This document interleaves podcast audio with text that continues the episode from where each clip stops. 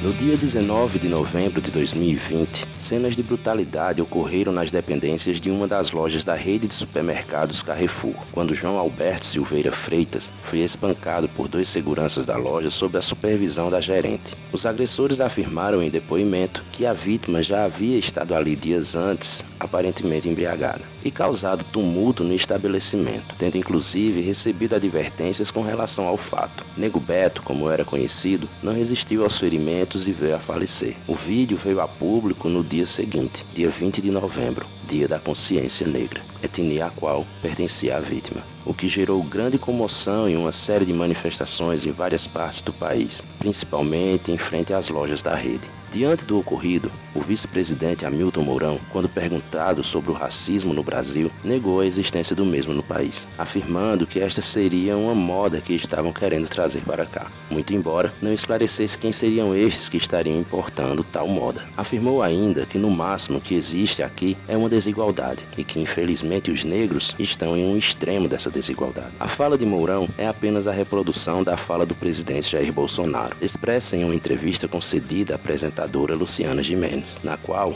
o presidente acrescentou que já estava de saco cheio desse papo de racismo. As falas do presidente e do seu vice geraram uma série de debates e questionamentos, principalmente na internet, como não poderia deixar de ser. Muito se falou sobre a negação do racismo no Brasil, principalmente no momento em que vários flagrantes de comportamentos racistas vinham à tona, e quando boa parte do mundo ainda se recuperava da onda de protestos e violência causados pela morte de George Floyd nos Estados Unidos. Contudo, a negação do racismo no Brasil não é algo novo. Remonta ainda da década de 1930, com o governo Vargas, momento no qual ganha até um termo próprio, democracia racial. E é sobre isso que falaremos neste episódio, logo após a vinheta.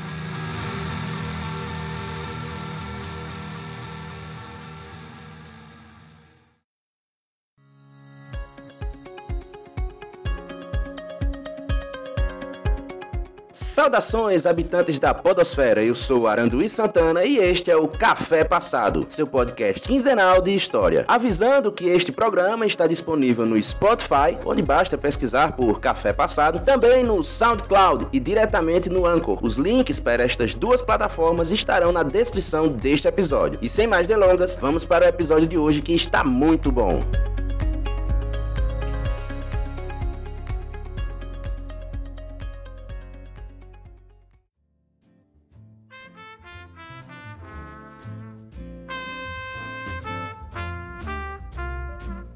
Após ser empossado presidente da República por uma junta militar em 1930, Vargas logo passou a pôr em prática seu projeto de transformação do Brasil, que baseava-se de uma forma bem resumida em eliminar, entre muitas aspas, os contrastes existentes no país, através de um forte senso de nacionalismo, o qual seria fortemente explorado pelo mesmo. E para isso, era necessário acabar com a ideia de luta de classes. Para tanto, Vargas acreditava ser necessário abordar três pontos principais: por fim aos conflitos de interesses entre trabalhadores e patrões, no que obteve significativo sucesso ao apresentar uma legislação para a formação e manutenção de sindicatos que atrelava os mesmos ao governo federal por intermédio do recém-criado Ministério do Trabalho. Consequentemente, tornava-se proibida a formação de qualquer organização trabalhista, assim como suas manifestações. Outro fator que para Vargas precisava ser revisto era a atuação atuação dos partidos políticos, visto por ele como não passando de um instrumento das disputas de interesses pessoais das grandes oligarquias, o que apenas atravancava o funcionamento do Estado. Contudo,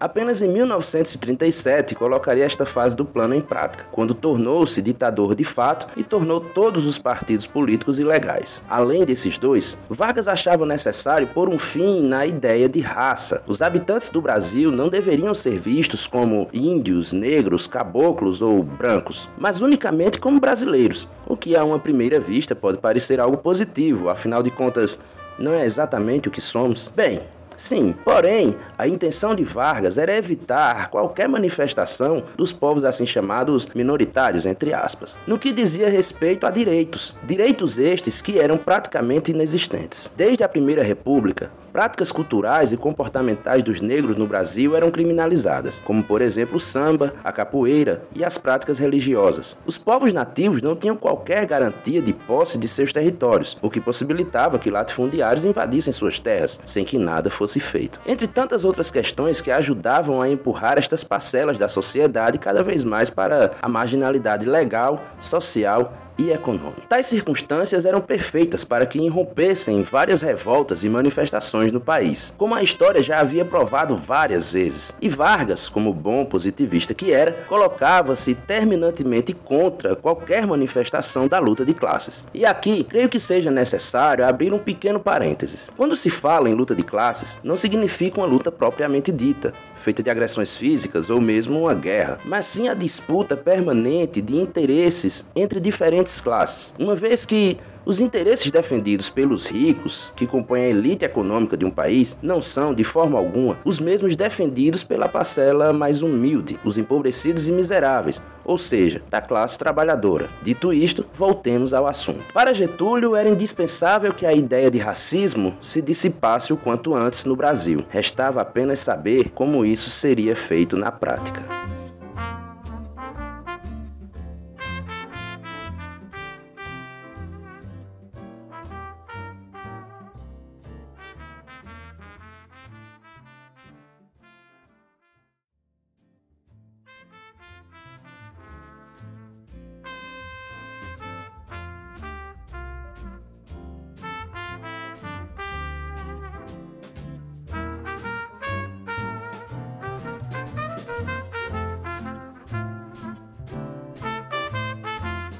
Coincidentemente ou não, em 1933 era publicada a primeira edição de Casa Grande Senzala, considerada a obra máxima do sociólogo e antropólogo pernambucano Gilberto Freire, que a essa altura já era muito bem conceituado no meio acadêmico brasileiro e internacional. No livro, Freire se propõe a realizar uma análise da contribuição europeia, nativa e africana para a formação socioeconômica e cultural do Brasil. E para isso, divide o texto em quatro capítulos: Características gerais da colonização portuguesa do Brasil, formação de uma sociedade agrária, escravocrata e híbrida, o indígena na formação da família brasileira, o colonizador português, antecedentes e predisposições e, por último, o escravo negro na vida sexual e de família do brasileiro, este último sendo dividido em duas partes. Embora apenas neste último capítulo Freire se refira à questão sexual em seu título, este é um tema que é abordado durante todo o livro, uma vez que a miscigenação é o ponto central de sua tese, como fator formador do caráter da sociedade brasileira colonial, que se estenderia até a era moderna. Para o autor, o Brasil seria resultado de uma muito bem sucedida mistura de raças, que só teria sido possível graças à predisposição e à ausência de preconceito dos portugueses em socializar com diferentes etnias, sem qualquer distinção. Assim como pela docilidade com que tanto mulheres indígenas quanto africanas se entregavam ao colonizador sem qualquer resistência. No caso das primeiras, segundo Freire, estas teriam inclusive um certo fetiche direcionado aos europeus. Já no caso das africanas,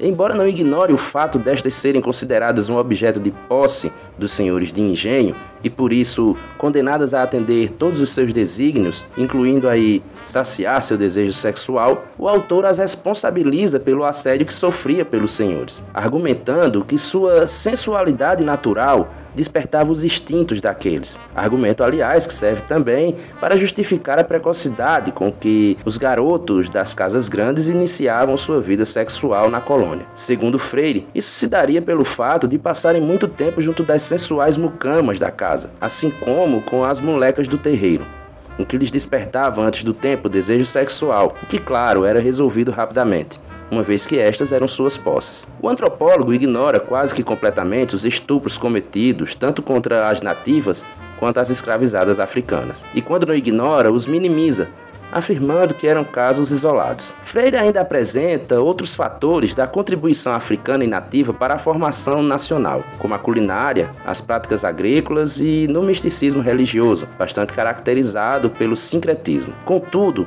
O que vai se tornando muito claro no decorrer da obra é que o antropólogo vai dando ao invasor europeu sempre um ar de superioridade, principalmente com relação a dois pontos. O primeiro é quando afirma que a miscigenação ocorreu pelo fato de o português não ver distinção de raça, e para defender tal afirmação, argumenta que mesmo antes de se lançar ao mar, rumo às Índias, aquele povo já convivia com etnias variadas, como africanos, povos do Oriente Médio e judeus, inclusive mantendo relacionamentos conjugais, por mais que aos olhos da igreja tais práticas fossem condenáveis, o que para o autor atesta uma total falta de discriminação por parte do português da época. Em segundo lugar, Gilberto Freire atesta categoricamente que foi do português a maior contribuição intelectual na formação da terra brasilis. Dada sua superioridade neste campo em comparação com os nativos e africanos, mas ainda assim, uma harmonia inexistente em qualquer outra colônia europeia nas Américas se deu no Brasil, de acordo com Freire, pelo menos. Gilberto Freire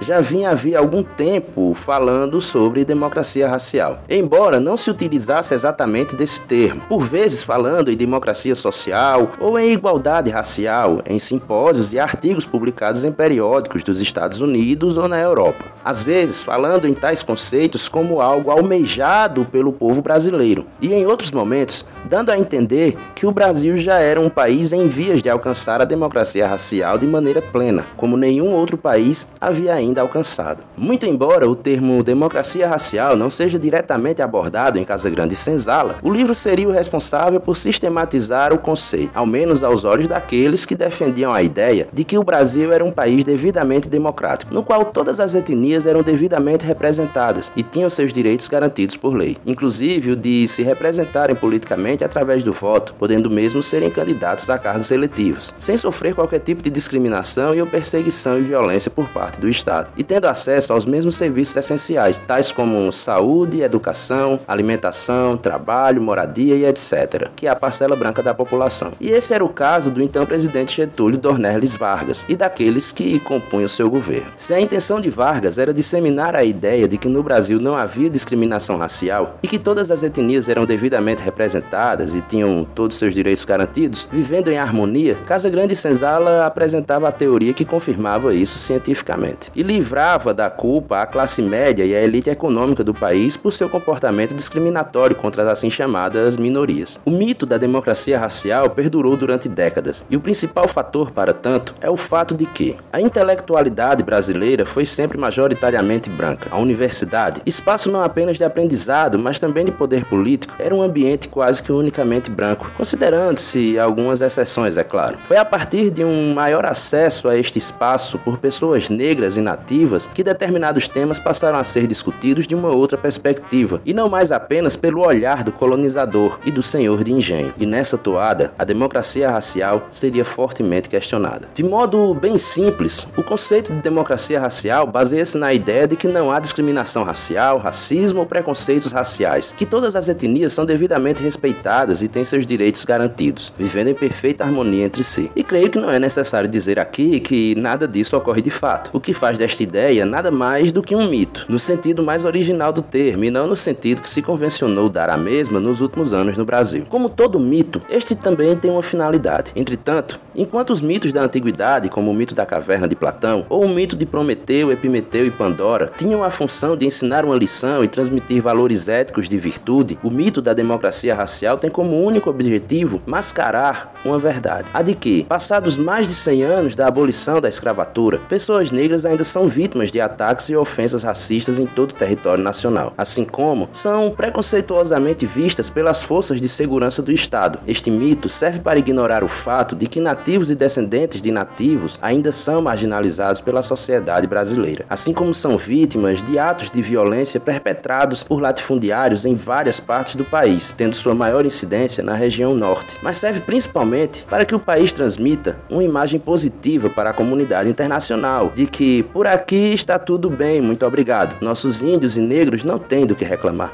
Vargas queria pôr um fim na luta de classes, que para este era a principal fonte de problemas de um Estado, o causador de instabilidade, visão bastante característica de governos autoritários ou com tendências autoritárias. Jair Bolsonaro afirmou estar de saco cheio desse papo de racismo e que a questão no Brasil é a desigualdade e não a discriminação racial, uma maneira diferente de se utilizar do mito da democracia racial para esconder os problemas que assolam o país nesse sentido. Quando muitos e muitos casos são denunciados através de vídeos lançados na internet de pessoas sofrendo ataques racistas. Além do que, o presidente em muitos momentos já realizou discursos nos quais aponta a luta de classes representadas nos movimentos sociais como algo danoso ao país. Tempos e maneiras de agir diferentes, mas com objetivos bem semelhantes. Alienar a população através de discursos de retórica de que o problema do Brasil são as parcelas que não se acomodam ao estado de coisas no qual se encontram, que insistem em reivindicar direitos e o cumprimento total daqueles já conquistados. Prática essa intrinsecamente ligada ao conceito de democracia.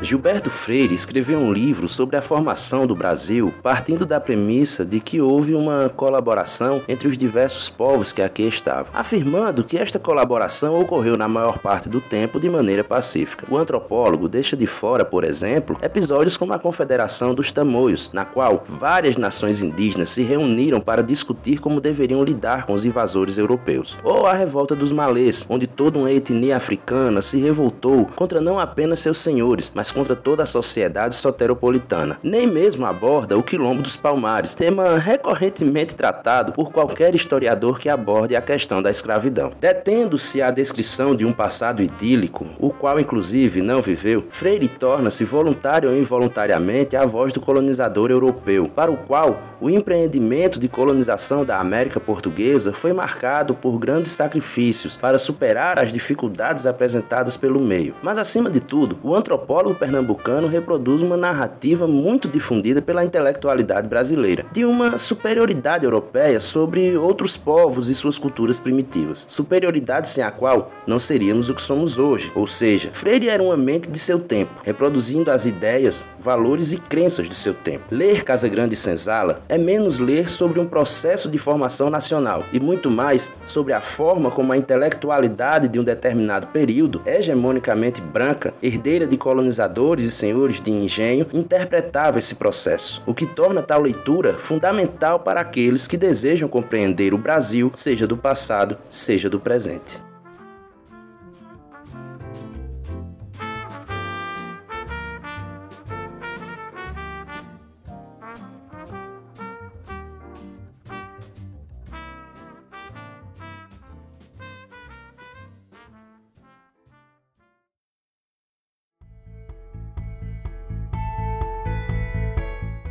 Como não poderia deixar de ser, a dica de leitura de hoje é o livro Casa Grande Senzala, de Gilberto Freire, que, como foi dito anteriormente, é fundamental para aqueles que desejam entender o processo de formação do Brasil, mas também um livro para compreender a forma como a intelectualidade brasileira interpretou por muito tempo o Brasil. Vale muito a pena ler.